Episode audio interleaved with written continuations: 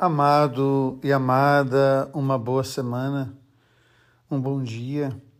Começar a semana com a palavra de Deus, lembrando que Atos dos Apóstolos mostra para nós toda uma releitura do antigo Israel a partir de Jesus.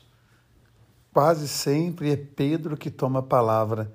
Ele, cheio da força do Espírito Santo, vai conduzir a comunidade.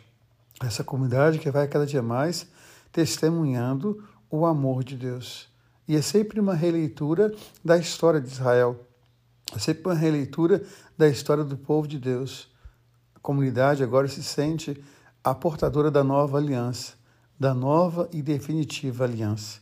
Por isso, quando nós celebramos a Eucaristia, nós dizemos: Esse é o cálice do meu sangue, o sangue da nova e eterna aliança essa leitura diária ou essa releitura diária da história do povo de Deus a partir do evento Jesus Cristo, a partir do evento Espírito Santo.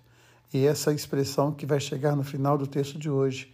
Eles estavam cheios do Espírito Santo. E cheios do Espírito Santo, estão testemunhando o amor de Deus na história, o amor de Deus em suas vidas, o amor de Deus em nossa vida. E o Evangelho nos traz este texto tão rico quando Nicodemos vai à noite se encontrar com Jesus. Então são expressões aí muito claras e muito caras para nós, porque ele vai à noite.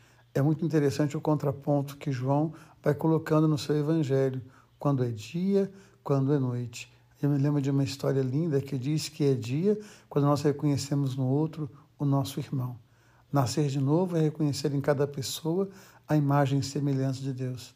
Nascer de novo é acolher a força e o Espírito Santo em suas vidas para, a partir dessa ação de Deus em nós, deixar que o amor vá transformando o mundo.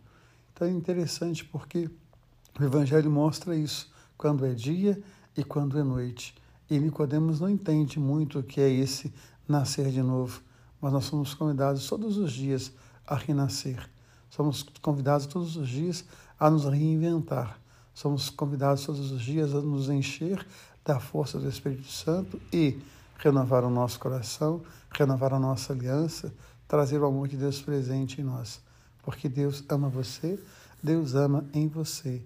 Amém.